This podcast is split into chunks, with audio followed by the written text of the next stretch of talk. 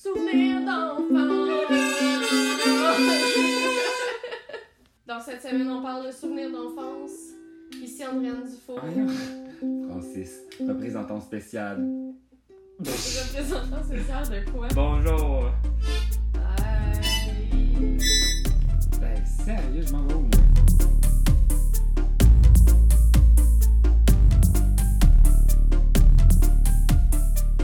C'est à mon tour.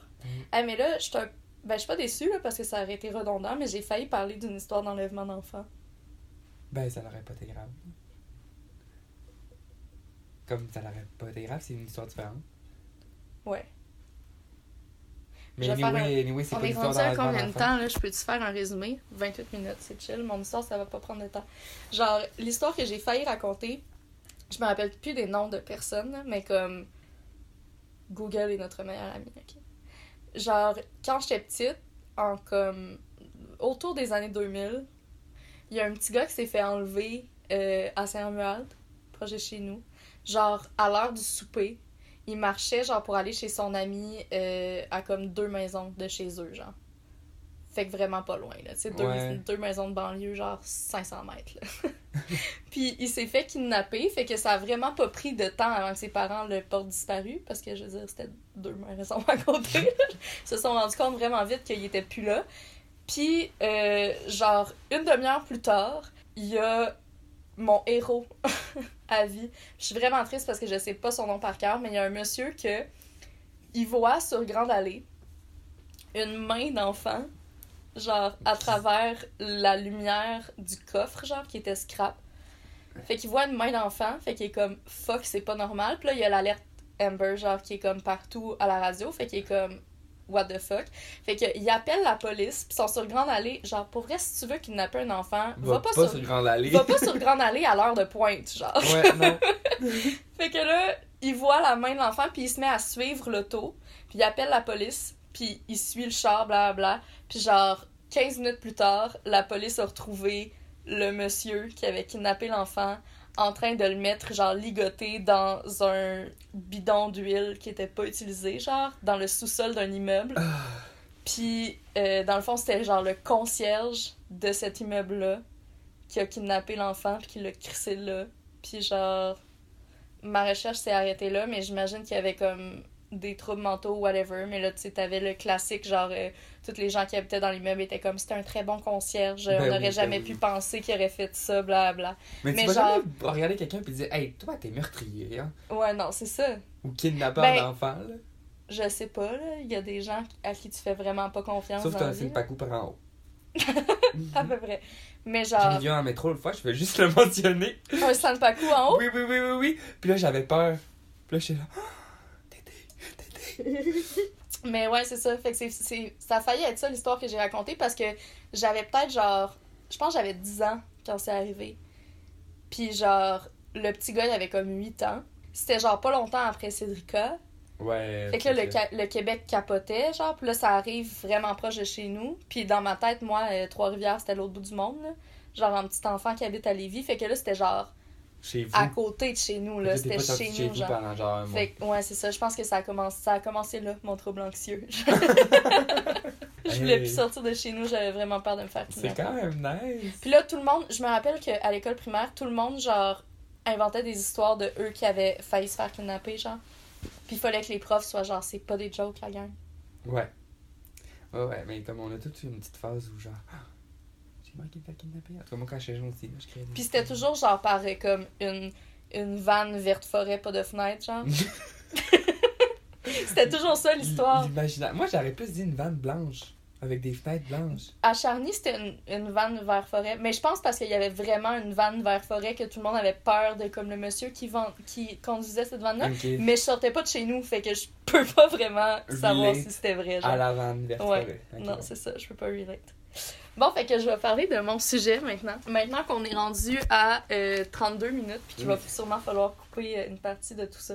Le titre de mon histoire, c'est probablement la seule fois qu'il va avoir un titre, fait que comme, profites-en. Ok. La véritable histoire de Marie-Joseph Corriveau. Yes! Fait que comme tu le sais, la légende de la Corriveau m'a traumatisée à vie, Oui. comme beaucoup de choses qui m'ont été dites dans mon enfance. Oui. Fait que j'ai décidé de faire une petite recherche sur euh, sa vraie histoire, mais j'ai aussi pris des notes sur la légende. Est-ce que tu veux que je commence par la légende ou par la vraie histoire? Commence par la légende? Ok. Fait que la Corriveau, c'est comme la plus belle femme du village. Tout le monde l'adore. Elle aime vraiment beaucoup les hommes. Peut-être un peu trop. La rumeur, c'est qu'elle elle aime beaucoup les hommes, mais elle s'entame facilement puis elle devient un peu agressive. Fait que genre du gros slut shaming version euh, 1700. Puis... euh,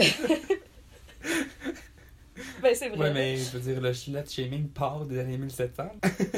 Le catholicisme. Ouais. Ok. Donc, euh, elle habite à Saint-Vallier, à Lévis. Ok. donc sur la rive sud de Québec. Je suis pas d'accord de commencer par la légende, je sais pas pourquoi je t'ai posé la question. C'est plus logique que je te dise ce qui a été déformé de la vraie histoire. Ben moi, je suis plus, je trouve ça plus logique que tu me contes l'histoire déformée parce que c'est le même que je l'aurais appris aujourd'hui, tu comprends? Toi, ta recherche, c'est pas ça que les gens entendent. Fait que n'importe qui, Ouais, mais c'est parce qu'il y a des trucs que tu comprendras pas si je commence par la légende. ben c'est pas grave. Commence par la ok, légende. ben je vais faire un gros résumé de la légende, c'est correct ça? Ouais. Puis après, je vais te dire genre les détails de ce qui a été déformé, Ok, après avoir raconté la vraie histoire. ok. Ok, fait que le résumé de la légende, c'est que la Corriveau, c'est une super belle femme que tout le monde adore.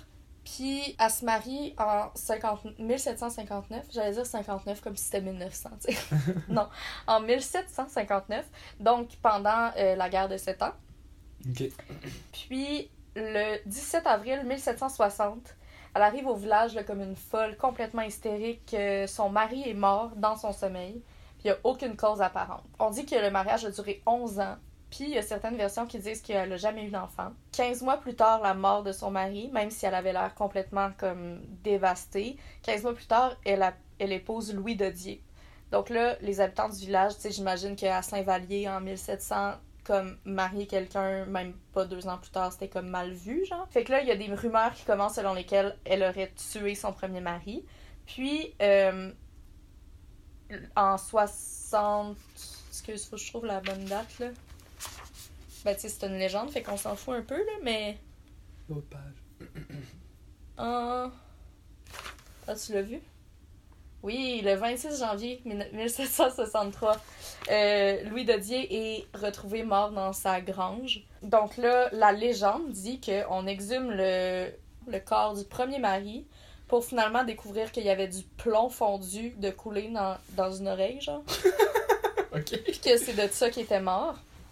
Puis euh, la légende aussi dit que Dodier aurait été tué à coups de pelle que la Corriveau aurait innocemment laissé sur le bord de la grange. Ok. Ok, tu genre la N'importe qui de logique ne laisse pas l'arme du crime sur le lieu du crime. tu sais. Ouais. Mais tu sais, juste pour te dire que la légende en général de la Corriveau ne donne aucun genre, aucune chance à la, À la Corriveau d'être genre un humain intelligent. Là. Ouais, ouais. Comme c'est la folle sorcière qui a Mais tué tous ses maris, genre. La légende dit qu'elle aurait été pendue vivante au coin d'une rue, puis qu'elle serait morte, genre, de faim, de soif, euh, lapidée par les passants, puis Ben, si elle est genre... morte pendue, elle est morte pendue? Non, non, mais pendue, genre, euh, accrochée. Ok, ok. Accroché. Ouais, accrochée dans une cage de fer, puis qu'elle serait... La légende dit qu'elle serait morte de faim, de soif, lapidée par les passants, euh, picorée par des corbeaux, blabla, là, genre la pire mort au monde. Ouais. Puis que le soir venu, une fois qu'elle est morte, euh, elle quitte sa cage et suit les voyageurs. euh, elle visite le cimetière pour se nourrir de corps euh, frais, frais, genre. J'ai aucune idée quand est-ce qu'elle est devenue cannibale, mais comme ça fait partie de la légende. Ça- on dit aussi qu'elle jette des sorts aux passants qui la regardent.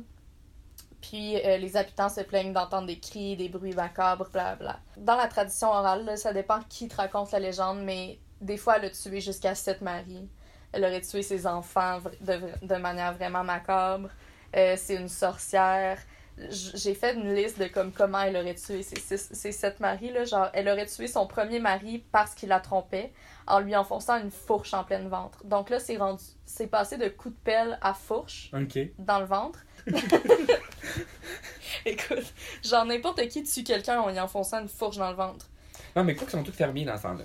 Oui, oui, c'est ça, c'est des agriculteurs, mais tu sais, là, après ça, ça, dans la légende que j'ai lue, puis je veux dire, je pense pas que c'était un site très, très... euh, Non, non, mais tu sais. Mais tu sais, la tradition orale, c'est hein. ça, il y a quand même quelqu'un qui l'a écrit, fait qu'il y a quand même quelqu'un qui l'a raconté, puis moi, je me rappelle que ça m'a traumatisée quand j'étais petite, donc il devait avoir des détails vraiment weird pour que, comme, ça me fasse aussi peur.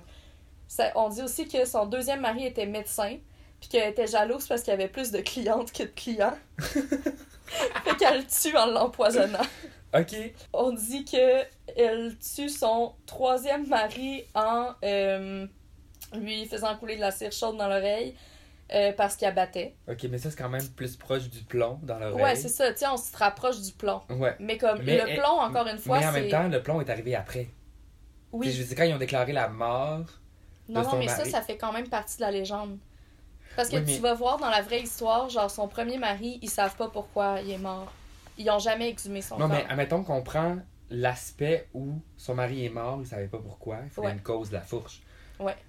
Après ça, elle a tué le deuxième, puis quand ils ont exhumé le corps de son mari pour savoir que c'était le diplôme qu'il avait dans l'oreille, ben tu sais, admettons que tu enlèves le exhumé, mais comme la cire chaude dans l'oreille, tu sais, ça coïncide avec le fait que la troisième personne, il y a une troisième personne, puis Ouais. c'est de la, quelque chose dans son oreille, genre. Ouais. Tu comprends? Ouais, mais l'affaire, c'est que son premier mari a pas été exhumé pour vrai. Non, mais tu sais, une légende, ça se déforme. Ouais, c'est ça. Fait que tu tu- vois, genre, la déformation constante de genre est de plus en plus folle. Puis dans le fond, ce mari-là, le troisième, qu'elle a jamais eu de troisième mari dans la vraie histoire, supposément que elle se serait fait pogner parce qu'il y a un voisin qui est rentré chez eux, puisque dans ce temps-là, tout le monde rentre chez eux n'importe quand, appa- apparemment. Puis elle, elle aurait été en train de démembrer son mari pour le faire bouillir Ouais. dans ouais. une immense marmite. Parce que C'est une sorcière. sorcière, ouais. On comprend. Donc, euh, c'est ça. Donc, ses derniers mots auraient été euh, Je me vengerai dans, la- dans sa petite cage de fer picorée par des corbeaux. Oui. Puis, on dit que son corps a disparu pendant la nuit et que les officiers du tribunal qui l'ont condamné à mort seraient tous retrouvés morts le lendemain matin. Ah. Donc, ça, c'est un gros résumé de la légende qui Donc. a comme 2 millions de versions, genre. Puis qu'il y a personne qui sait vraiment ce qui est vrai. Mais tout le monde sait que ça part d'une histoire vraie. La vérité, c'est que l'histoire vraie est vraiment plus triste. Ben, c'est ça. As usual, là. mais comme. Ben, de un, c'est une femme Oui, qui, comme. commet un Mm. meurtre, mais on sait pas vraiment pourquoi. Ouais, mais est-ce qu'elle a réellement comme un meurtre? Ben, je vais te raconter la vraie histoire. Ouais. Ok. OK? Ok. Donc, euh, Marie-Joseph Corriveau, elle est baptisée le 14 mai 1900 1760. J'arrête pas de dire 1900, hein. Ouais, mais. Pour tout le monde qui écoute, là, si je dis 1900 puis je m'en rends pas compte, c'est 1700. En 1733, elle est baptisée. Euh, c'est la fille de Joseph Corriveau et de Françoise Bo- Bolduc, qui sont une famille d'agriculteurs, comme tout le monde dans ce temps-là. Puis ses 10 frères et sœurs meurent en très, bon, en très bas âge. Fait que c'est la seule enfant qui reste. Ok. Fait que tu peux imaginer les daddy issues. Ouais, mais tu peux aussi imaginer, mettons, l'histoire déjà en partant de. Tout le monde meurt. Tout le monde meurt. Ouais. Exactement. Que comme. Ah, mais toute sa famille est morte. Genre, tous ses frères et sœurs sont morts très jeunes, puis elle se marie à 16 ans, en 1749, à Charles Bouchard. Ils, ont une, ils possèdent une grande terre, Ouais. donc évidemment, la prospérité. Dans ce temps-là, tu sais, c'est les premières colonies françaises, puis Ouais. genre, personne n'a rien, mais eux, ils ont quand même une, grande une grande terre, puis c'est la petite fille à papa, là, c'est la seule qui reste. Fait que ses parents lui donnent un terrain, je sais pas c'est quoi, des arpents. J'ai oublié de googler. Euh, ben, c'est plus petit qu'un hectare, là. Mais mettons, la, le terrain qu'ils leur donnent faisait euh, un, arpent de la, un arpent et demi de large par 40 arpents. Ok. Pendant que tu continues, je vais aller voir c'est quoi un arpent. OK. Donc, de ce premier mariage-là, elle a trois enfants. Euh, donc, Marie-Françoise en 15 1752, euh, Marie-Angélique en 54 et Charles en 57. Fait qu'elle était quand même jeune, hein, puis elle avait des enfants. C'est comme. Mais Ben, sais, dans ce temps-là, ça, là, là. mais tu sais, en tout cas. Ils ont trois enfants. Ok. Fait Un oui. arpent équivaut à 58 mètres. OK. Fait que, mettons, un kilomètre, c'est quoi? C'est 1000 mètres? Ouais, fait que je vais marquer 1000 mètres. Donc, elle avait un terrain de 17 arpents. Ben, en fait, 1 km, c'est 17 arpents. Un kilomètre, c'est 17 arpents, fait que... Pourquoi on fait ces calculs-là? Mais tu sais, mettons, là, on peut se faire l'image, là, la- le terrain, c'était un arpent et demi, fait que vraiment pas, lar- pas large, mais 40 arpents de profond. Donc, Fait que 58 genre 3 mètres. km. Dans le fond, 58 mètres de large Ouais, par. Combien d'arpents 40. 40. Donc, 2,3 km. Fait que c'était quand même un bon terrain. C'est genre un bon terrain, mais ajouté à comme leur terrain qu'ils ont déjà. Ok. Fait que tu sais, c'est- genre une femme au foyer de 16 ans qui est vraiment riche, genre. Ouais. Ouais. Puis Ah, tu sais, elle est respectée au village, mais probablement que tout le monde la hait un peu parce qu'elle a Parce tout. qu'elle genre. a un hostie de gros Elle terrain. a un aussi gros terrain. Qu'elle a elle rien a fait genre- pour l'avoir, maintenant. C'est ça. Elle a rien fait pour avoir son terrain. Elle a un mari, elle a des enfants. Tu sais, ça va bien sa vie. Puis genre, elle est belle. Puis tu comprends? Ouais, ouais. Puis elle a sûrement les hommes qu'elle veut parce qu'elle est belle, justement. Exact. Fait que là, euh, pour un petit contexte historique, en juin 1759, euh, c'est la guerre de la, con- de la conquête qui commence. Les Britanniques arrivent à Québec. J'ai écrit James Wolfe et ses amis. ils arrivent à Québec, puis il y a des bombardements quotidiens sur la ville. Dans le fond, eux, ils habitent à Saint-Vallier, donc sur la rive sud. Fait qu'ils voient tout ce qui se passe à Québec, mais il n'y a pas de bombardement à Saint-Vallier. Je veux dire, il n'y a personne qui bombarde les agriculteurs, ils s'en calissent. Genre, ce qu'ils veulent, c'est la ville de Québec. Puis son mari, Charles Bouchard, il combat avec la milice euh, française.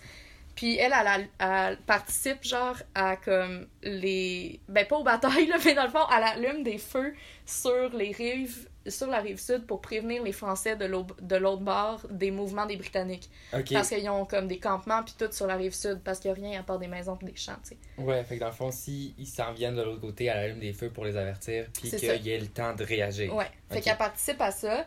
Euh, puis le 13 septembre, c'est la bataille des plaines d'Abraham, la fameuse bataille qui a duré 15 minutes, dans laquelle, dans laquelle euh, James Wolfe et Montcalm meurent en moins de 15 en moins de 15 minutes. Mais en même temps, 15 minutes de guerre, euh, il s'en passe des trucs. Ouais, mais tu sais, c'est la guerre de 7 ans. Puis comme la bataille, 15 minutes. la bataille la plus importante qui, a- qui arrive à Québec dure 15 minutes. Oui, mais tu sais- Mais bref. c'est- tu sais. Moi, c'est juste, battent pendant fait rire, 3 mais- heures, là?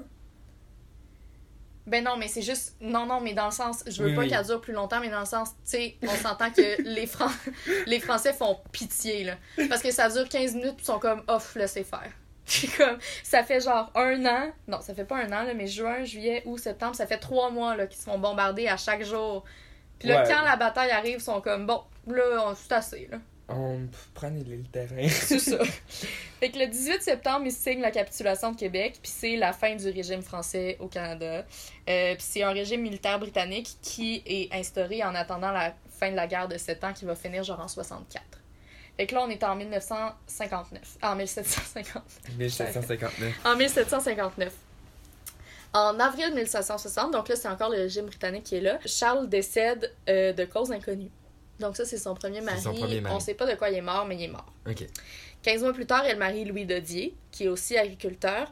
Puis là, ajoute ses terres à comme celles qu'elle a déjà. Ok, donc vraiment plus d'arpents. Fait que c'est ça, vraiment plus d'arpents, là, comme ça va bien. En 1762, en décembre, elle se réfugie, donc deux, ben, genre un an après qu'elle ait marié euh, Monsieur Louis, elle se réfugie chez son oncle Étienne Vaux-Sylvain pour cause d'un mauvais traitement de son mari. Genre, elle, visiblement, elle se fait battre. euh, elle se réfugie chez- son oncle. Puis le commandant britannique responsable de la rive sud à l'époque, euh, James Abercrombie, je t'annonce que c'est un hostie de cave. J'ai lu ça, parti le- la ligne d'abattement? mais j'espère que non, parce que genre, je peux pas croire que tout le monde porte Ça. du Abercrombie si c'est lui, genre. Ou si c'est un de ses descendants, mettons. I don't know. Mais comme, bref, la seule chose que je sais sur lui, c'est que il la force à retourner chez elle, chez son mari. Ok. Ok, comme non.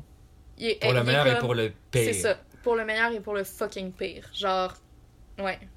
Fait qu'il la force à retourner chez elle. Quand j'ai lu ça, j'étais comme, je peux pas croire que ça fait pas partie de l'histoire. Parce que, tu sais, dans la légende, il y a jamais personne qui mentionne qu'elle se faisait battre, tu sais. Il la force à retourner chez elle en décembre 62. En euh, le 26 janvier 1763, comme je l'ai dit tantôt pendant la légende, Louis Dodier est retrouvé mort dans sa grange. La première conclusion qu'ils font, c'est qu'il a été tué par une ruée de cheval, par des coups de sabot à la tête. Mais rapidement, il y a des rumeurs qui commencent dans le village, parce que je veux dire, à Saint-Vallier, en, sept- en 1700, ils n'ont rien d'autre à faire que de potiner, I guess. Ouais. Puis dans le fond, il y a plusieurs rumeurs selon lesquelles ce serait un meurtre. Les rumeurs commencent parce que il abat, tout le monde le sait, puis euh, il aurait été en mauvais terme avec Joseph Corriveau, son père, évidemment probablement parce qu'il abat, puis que son père est comme arrête de faire du mal à ma petite fille parce que c'est sa seule fille, genre. Ouais, ben. ouais. Mais c'est aussi la seule qui lui reste. C'est ça, c'est la comme seule en qui même lui temps, reste. quand t'as eu Donc, plein ils sont toujours en conflit, tout le village le sait, fait que tout le monde est comme Joseph Corriveau a tué Louis Dodier, genre. Mais c'est aussi que comme le village est quand même diverti par cette histoire-là, puis Oui, c'est ça. c'est comme le téléroman, genre. Ouais. Tu sais, à l'époque où t'écoutes dans le téléphone, puis t'es comme, oh mon dieu, qu'est-ce qui se passe? Mais non, Parce mais il n'y a que pas de téléphone, Non, mais c'est je sais, non, 1700. mais c'est comme la même affaire de comme, oh, on suit cette histoire-là. Oui, c'est ça. Autant qu'on écoutait dans les téléphones Ouais. pour savoir qu'est-ce que le voisin vivait, mettons. Exact. Tu sais, tout le monde capote. Mais là, l'affaire, c'est que les autorités locales britanniques, qui sont probablement pas habituées, genre, aux petits mémérages de, de village, ils décident de partir une enquête sous, genre, la cause des rumeurs. Ok. Fait que la seule chose qui leur donne l'idée de partir une enquête, c'est genre les petites madames qui ont rien à faire dans leur cuisine, qui sont comme c'est sûr qu'elle l'a tué. Tu comprends? Ouais. Juste parce qu'ils ont rien à faire, à la limite, là. À la limite, tu sais, juste parce que genre ils sont sous le régime euh, militaire puis comme faut qu'ils gèrent, genre faut que tout aille bien. Puis là il y a un village que genre la marde pogne parce que comme il y a un mari qui est mort, tu sais. Ouais. Fait que euh, elle et son père sont arrêtés en tant que complices puis sont emprisonnés à la redoute royale. La redoute royale. Ouais, c'est genre un gros bâtiment qui est encore à Québec. C'est semi une prison, mais c'est genre C'est comme les limbes, mais pour avant d'être jugé, mettons. genre fait qu'ils sont enfermés là pendant comme quelques mois, genre de janvier à fin mars. Ok, juste le temps de passer l'hiver, mettons. C'est ça. Juste le temps de pas avoir fret. Euh, fait que le procès a lieu le 29 mars 1763 au monastère des Ursulines parce que tout est encore détruit à cause de la guerre. Fait qu'il y a plus de bâtiment, fait que le seul bâtiment qui reste, c'est genre le monastère. fait que le, pro- le procès a lieu là. Puis le tribunal est composé de 12 officiers anglais, Tout en la faveur de Mademoiselle Corriveau, Qui ne parle pas anglais. qui parle pas anglais, son père non plus. Il y a Les personnes genre qui parlent personne anglais. qui parle anglais. Il y a probablement Puis des Anglais qui ne parlent pas français. C'est ça. Non, il n'y a pas de probable- traducteur. C'est sûr qu'il n'y a pas de traducteur, là. Ben, je veux dire, je- tu sais, ils disent pas à quel point ça a été genre un procès pas legit, mais ma- dans ma tête, c'est un procès pas legit parce que c'est des Britanniques qui posent un procès à des Français, first. Deux, c'est genre 12 hommes britanniques qui posent un procès à une femme française. Oui, mais mettons, dans un système où les Britanniques s'installent puis qu'ils sont en mode ici, c'est anglais, je vois pas pourquoi je t'offrirais un service en français. Non, c'est ça. Fait que là, ils sont pognés en 1700 à suivre leur procès en anglais, tu sais. Puis à essayer de se débrouiller avec euh, Yes, no, not kill him. Ouais, genre. Euh, fait que c'est ça. Euh, fait que le, le procès commence le 29 mars, puis le 9 avril, euh, le père de Marie-Joseph est condamné, condamné à mort, puis Marie-Joseph est condamnée à 60 coups de fouet pour complicité. non. Donc, 20 coups de fouet sous l'échafaud de son père, Ok. euh, 20 coups de fouet sur la place publique du marché à Québec et 20 dans la paroisse de Saint-Vallier. Pas pire, il y a une pause en chat. Mais je veux dire, faut qu'elle se rende, tu sais. Ouais. En tout cas. En tout cas, c'est des coups de fouet. C'est ça. Puis elle est aussi condamnée à être marquée au fer rouge sur la main gauche par, le, par la lettre M pour meurtrière ou murderer en anglais. Euh, puis Isabelle Sylvain, la nièce, donc la fille de l'oncle chez qui elle s'est réfugiée, Ouais. elle, ils l'ont obligée à témoigner, mais elle change son histoire. Là, j'ai fait des guillemets avec, ton, avec mes doigts. Là. Elle change son histoire plusieurs fois pendant le procès, probablement parce qu'elle sait pas quoi dire, parce que comme Elle sait pas au final? ben, c'est ça. Au final, elle le sait pas, mais elle sait juste que, comme, il la battait, mais à quel point c'est nice de dire que son mari la battait, genre en 1700, quand, comme, l'Église contrôle tout. Ouais. Fait que, bref, elle change son histoire plusieurs fois, puis elle est accusée de parjure, donc elle est, elle est genre, elle est condamnée à 30 coups de fouet et la lettre P marquée au fer rouge sur sa main gauche. Pour parjure. Euh, mais, là, ça a l'air de bien finir, mais cette condamnation-là est jamais mise à exécution parce que euh, le, le révérend des, des Jésuites, il est comme Monsieur Joseph Corriveau, il ferait jamais ça. Fait qu'il va voir le père Corriveau euh, en tant que révérend. Puis Joseph Corriveau lui dit en confession, je tiens à le dire, qu'il était juste complice, mais qu'il a avoué que c'est lui qui l'avait fait pour protéger sa fille. Ok. Donc, le fait que comme tu t'es confessé, puis techniquement ça sortira pas d'église, est sorti. C'est ça. Ok. Eux sont comme le révérend des Jésuites, ben c'est le révérend des Anglais en fait, Ouais. les Jésuites. Euh, il est comme aha! Family prix. Non mais il est comme haha, c'est pas toi qui as fait ça, c'est ta fille, genre la folle sorcière que tout le monde a peur d'elle. Fait que il commande un autre procès. Le 15 avril, c'est le jour qui était censé faire pendre Joseph Corriveau. Euh, Marie-Joseph est reconnue euh, comme seule coupable du meurtre de son mari. Et trois jours plus tard, elle est pendue sur les plaines et enserrée dans une cage exposée à, à Pointe-Lévis. Exposé. Donc. Attends, j'ai pas fini. Euh, fait que c'est ça, elle est pendue sur les plaines. Euh, puis dans le fond, dans ce temps-là, il y avait un truc qui s'appelait le gibet. Qu'est-ce que le gibet? Qu'est-ce que le gibet? Euh, dans le fond, c'est une manière d'exposer les morts qui était très utilisée pour les meurtriers, les pirates et les voleurs. Puis ça servait à comme démontrer la justice, genre spectaculairement. exemple, pendre des pirates à l'entrée d'une ville pour leur montrer voici ce qu'on fait au sort des pirates. Exactement ça. Ok. Genre, exactement ça. C'était très utilisé dans- au 17e siècle chez les Français, puis au 18e siècle, les Britanniques le reprennent, genre. Ils sont genre, ah, c'était Ils nice. sont comme, ah, c'était une bonne idée, ça, dans le fond. Parfois, pas souvent, mais parfois, les gens étaient pas encore morts quand ils se faisaient exposer, puis ils mouraient de faim ou de soif, d'où, dans la légende, le fait que la Corriveau serait morte comme lapidée par les passants dans sa cage.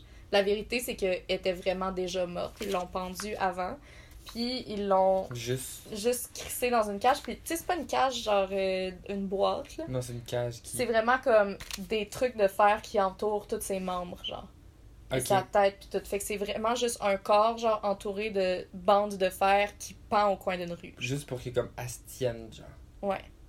Ok. Fait que tout Juste pour que si elle se décompose, ça reste dans le truc, genre. Mais je comprends, là. Mettons que t'es pas conscient de l'histoire, puis que tu vois quelqu'un dans une cage morte sur le coin d'une rue, tu te dis, hey, elle devait pas être nice, cette Ouais, fille-là. c'est ça.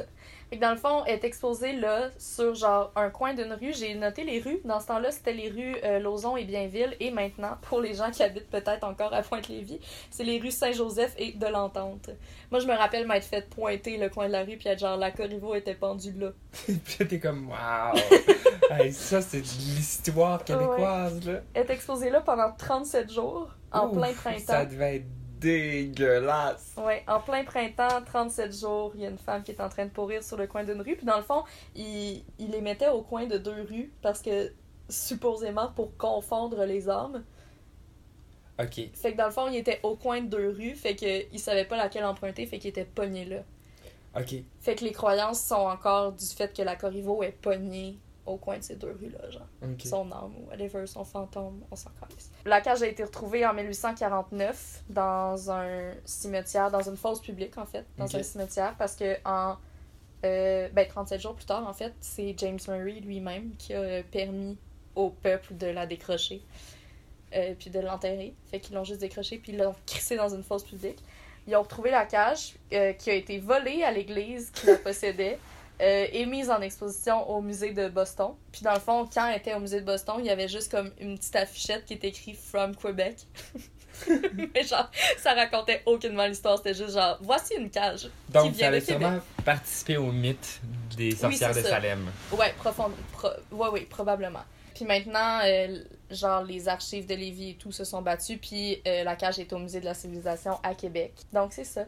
J'avais un petit exemple là, de gibet, là, vraiment plus dégueulasse, là, si, on veut finir sur une Ouais. semi-bonne note que la Corriveau, c'est pas si pire.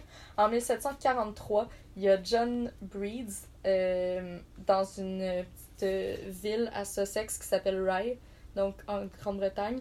Euh, il est accusé de meurtre, puis il est laissé pendant plus de 20 ans dans une cage. Oh, damn! Fait que dans Ouais. rendu là, c'est juste plus rien, c'est juste un élément décoratif de la ville qui Ouais, fait partie ça. des mœurs. C'est comme, il reste juste des os dans la cage, là. Ouais. À la limite, les ils tombent parce que Parce que genre, il y a n'y rien qui rien, c'est Ouais. ça. Il y Fait a jamais des gens qui ont pris un, un os pis genre. Je m'en souvenais. Probablement, genre. Fait que c'est ça. Ok. Voilà, c'est l'histoire de Marie-Joseph Corriveau. Mais l'affaire, c'est que. Je pense que, comme. C'est probablement une des histoires qui a, comme, éveillé la féministe en moi, là. Ouais, ben en même temps, euh, on s'entend que la légende pis ce qui, ce qui est arrivé pour vrai, c'est deux choses complètement différentes. Ben, c'est deux choses complètement différentes. C'est elle a tué un mari parce qu'il la battait. Puis la légende, c'est genre, elle a tué sept maris de manière vraiment fucking violente, puis conne, genre, pour une raison inconnue. Puis genre, c'était une sorcière, puis elle jetait des sorts, puis comme elle a hanté euh, plein de pauvres voyageurs qui ne faisaient que passer innocemment devant sa cage. Comme c'est vraiment Ouais. pas ça, là. Fait qu'elle a été vraiment, les dernières années, réutilisée comme dans les trucs féministes. euh, avec la figure de la sorcière et tout. La Corriveau est vraiment réutilisée. Ok. Ben pour finir sur une bonne note, raconte-moi donc une histoire euh, de ton enfance. Un souvenir, un vrai Ouais. souvenir? On commence donc. Ben moi, ça m'attend la disparition de mon oncle au Pit Oh non, Morgan. raconte pas ça, c'est long comme histoire. Non, non, mais je vais juste faire une brève histoire. Moi, je disais juste un petit. Non, mais c'est censé être un souvenir léger, le C'est léger, c'est léger. Dans ma famille, c'est vraiment commun, puis c'est ça, là. Comme on la rencontre quand on a environ 8 ans, puis on est comme, what? en gros, c'est juste mon oncle qui est allé dans son chalet de chasse au Pitmorgan, Ouais. puis euh, ma cousine qui faisait comme un peu des rêves, je faisais prémonitoire, mais c'est vraiment pas tant prémonitoire, c'est à interprétation prémonitoire, mettons. Ok. Puis elle a dit à son mari, va avec, je sens qu'il va se passer quelque chose. Ok. Fait que son mari est parti avec elle. Puis pendant la semaine où il était euh, au Avec lui, de veux chasse, dire? ben pendant que les deux, le, le mari à ma cousine puis mon oncle Ils sont partis ensemble. sont partis ensemble au chalet au Pit Morgan. Ouais. Puis pendant une des soirées où il pleuvait, mon oncle dit Ce sera pas long, je m'en vais pisser. Puis là, euh, Michel, qui est le mari à ma cousine, il reste dans le campement. Puis là, il attend. Il attend, il attend, il attend, il attend. Puis mon oncle revient jamais. Puis tout ce qu'il trouve, c'est une barque sur le lac, mais plus lui dedans, flotte, plus rien. Juste Ok. plus aucune trace à ce jour de mon oncle. Est-ce qu'ils ont. Est-ce qu'ils ont fouillé le lac? Ils ont fait pendant deux étés de temps des fouilles euh, avec des hommes grenouilles dans le lac, mais l'histoire du Pitmorgan, c'est que c'est une, euh, une forêt inondée pour des barrages hydroélectriques. Donc, envoyer des gens fouiller ce, ce lac-là dans les profondeurs, c'est impossible. Parce qu'il y a genre plein d'arbres, puis Parce que c'est une forêt qui est comme Mais encore sous l'eau. sous l'eau, exactement. Je veux tellement aller faire de la plongée là, ça doit être fou. Moi, je vais juste te répéter le nom. Pit Morgan. Genre, une forêt, un, un eau de forêt inondée, là, c'est noir, noir, noir, noir, noir, noir. Puis c'est Ouais. un des seuls, des seules places au Québec où c'est considéré comme un lac noir. Que l'eau est noire. C'est pas comme un eau bleue. Ouais. C'est un eau noire. Noir. Euh, Mais je veux dire, je sais que c'est ton oncle, là, mais il s'est clairement juste suicidé. oui, mais comme son corps, il est où? Ben, il est quelque part dans la forêt, il gît, gît sous un sapin. Mais tu sais, c'est juste une grosse histoire de comme on l'a jamais retrouvé. Ouais, ouais, je comprends. Comme... Mais c'est vraiment triste, là. Puis l'affaire pour. euh, L'affaire, c'est qu'il y avait les clés du char pour partir. Oh non! Fait que mon oncle était juste coincé là, tout seul, à genre à 10 km à la ronde. Puis comment il a pu retourner chez lui, c'est qu'à un moment donné, il y a un avion qui passait, puis il a juste genre fait des signes à l'avion qui est venu le chercher. Mais comme une semaine plus tard, genre? Oh non, y avait-tu la bouffe? Non, mais comme il y a encore des euh, PTSD. Ouais, De- de- des syndromes post-traumatiques. Parce que tu sais, tout ce qu'il y a là-bas, c'est la forêt à l'état naturel. Donc, tu sais, mettons des loups, des ours. Puis Oh my comme, God.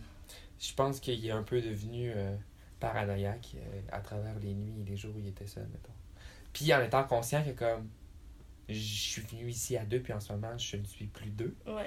Tu sais, dormir le soir, puis Oh avoir God, peur d'être réveillé par cette personne-là qui est partie depuis comme deux, trois jours. Comme, Ouais, puis genre, ouais, c'est ça qui est comme. quoi? Tu sais pas s'il est mort pour vrai. Tu sais pas s'il s'est fait, genre, enlever. Mais c'est sûr que c'est pas enlevé. pas. Il soit suicidé, disparu, noyé, mais il est plus là, puis on l'a jamais retrouvé. Ouais. Puis là, genre, t'es pogné en pleine forêt, puis genre, tu le sais que comme. T'aimerais ça, genre, appeler sa femme pour lui dire. tu Mais peux pas. les téléphones n'existent pas. Ouais. C'était- Ben, les téléphones cellulaires n'existaient pas à cette, cette, euh, époque-là. Donc, c'est la plus grande Je légende de mettons, ma vie. euh, je peux-tu, mettons, comme, ignorer le fait que c'est ta famille, puis dire, comme, peut-être que c'est lui qui l'a tué? Comme Ah! si je voyais cette histoire-là, genre, d'un point de vue totalement extérieur, que c'est pas ta famille, je serais genre, mais c'est clair que c'est lui qui l'a tué, c'est la meilleure. C'est la meilleure manière de, comme, couvrir un meurtre? Puis, dans le fond, Michel puis André, ben, c'est beau-père et beau-fils. oh mon dieu, j'avais tellement jamais vu ça comme ça. T'avais jamais pensé à ça? Non. Ben, je m'excuse de te le faire voir sous cet angle-là, là, mais crisser quelqu'un dans une forêt. Dans une forêt. euh, voyons. Sous l'eau, euh, c'est une bonne manière de cacher un Puis, corps, une raison de pourquoi peut-être qu'ils ont jamais retrouvé la flotte, c'est qu'ils l'auraient brûlé. Mais là, dis pas ça à ton oncle, là. Non, mais attends. Salut mon oncle, est-ce que tu l'as tué dans le fond? C'est drôle parce que cet oncle-là, il est genre. Ou tu sais, peut-être que genre il est, il est mort à cause d'un accident quelconque, puis que genre. comme ton histoire de petit Mais gars qui je- panique, qui a Non, mais genre tout ce que je vais ajouter là-dessus, c'est. André était vraiment un gars de bois, puis il a dit si je suis pour mourir, je vais mourir dans le bois. Mais est-ce qu'il était suicidaire? Est-ce qu'il y avait genre Ben, des troubles mentaux? Quand il voulait partir dans le bois, puis que comme ma, ma cousine, elle s'est dit vas-y avec, je sens qu'il va se passer quelque Ouais. chose. Ben, comme tout le monde sentait qu'il se passait quelque chose ouais. chez eux, genre. Fait que peut-être qu'il était sûrement suicidaire Ouais. ou quelque chose du genre, mais euh, je pense vraiment que c'est un acte Spontané, genre? délibéré mettons. Ouais. Mais tu sais, le, le chaloupe aussi, elle a été retrouvée sur le lac, là. Si on prend dans le cas où il s'est suicidé, ben, tu sais, c'est crissé dans l'eau, là. Ouais. Mais Ah, moi, c'est juste la temps- flotte, moi, qui, me- qui me pose problème. Et où? Ok, ils l'ont jamais retrouvé? Ben, je veux dire, s'il est peut-être parti sans. Non, mais il y aurait eu deux flottes. Là, il, est- il reste une flotte, pas de cadavre, une chaloupe, une chaloupe sur le lac, il n'y a pas de flotte dedans. pas de flotte. Hmm. C'est ça le bug. Ben, en même temps, tu sais, mettons, si. Ben, en même temps, ça serait con, là, je veux dire, mais juste, mais juste pas ta veste de sauvetage, mais tu sais. Pourquoi tu pars avec? Tu l'as mis où? Ouais, c'est ça, mais tu sais, mettons. Tu sais, s'il était drogué ou mettons dans, dans une situation de genre. Voyons. Comme une psychose ou whatever. Tu sais, peut-être qu'il l'a mis, mais qu'il a pris des poids pour caler dans l'eau. Aussi des roches, mettons. Ouais. Ouais. Version Virginia Woolf qui marche dans une rivière. Mais tu sais, en même temps, c'est ça, c'est pourquoi t'as mis tant qu'à ça, fais juste sauter puis noie-toi, là. Mais... Ouais. Mais en tout cas, bref, genre, on n'aura jamais de réponse. Ça Ouais. fait maintenant, euh, genre, euh, 25 ans, là. Cool. C'est ça. Euh, moi, je m'attendais à un petit euh, souvenir léger. Mais tu Ouais. m'avais déjà conté cette histoire-là, mais pas euh, de cette manière-là. Avec beaucoup de plus de détails, mettons. Un souvenir d'enfance. Euh, Est-ce que mon souvenir d'enfance, en fait, ça peut être l'histoire que j'ai racontée tantôt, le petit gars? Ça peut être ça, ouais. Ouais, c'était ça, mon souvenir d'enfance, je pense. Bon, ben, là, il nous faudrait un thème pour euh, le prochain épisode. C'est à toi de le choisir. Oui, et euh, moi, euh, j'apprécierais vraiment que ce soit OVNI. OVNI. Donc, Cool. OVNI, ce sera? Bonne recherche. Merci, Andrea. Bonne recherche. Genre, objet volant non identifié, c'est pas obligé d'être des extraterrestres. Non. Absolument pas. Cool. Mais comme, tu sais, faut que ça parte d'une histoire d'OVNI, mettons. Ouais, oui, là. Mais, tu sais, c'est- en tout cas, Ni. Ok. bref. Ouais. Bon, Ok. Ben, Ben, merci. ben, merci à toi. Euh, bonne soirée. Bonne soirée. Ou bonne journée, dépendamment. Bon après-midi, bon matin. Salut. Bye.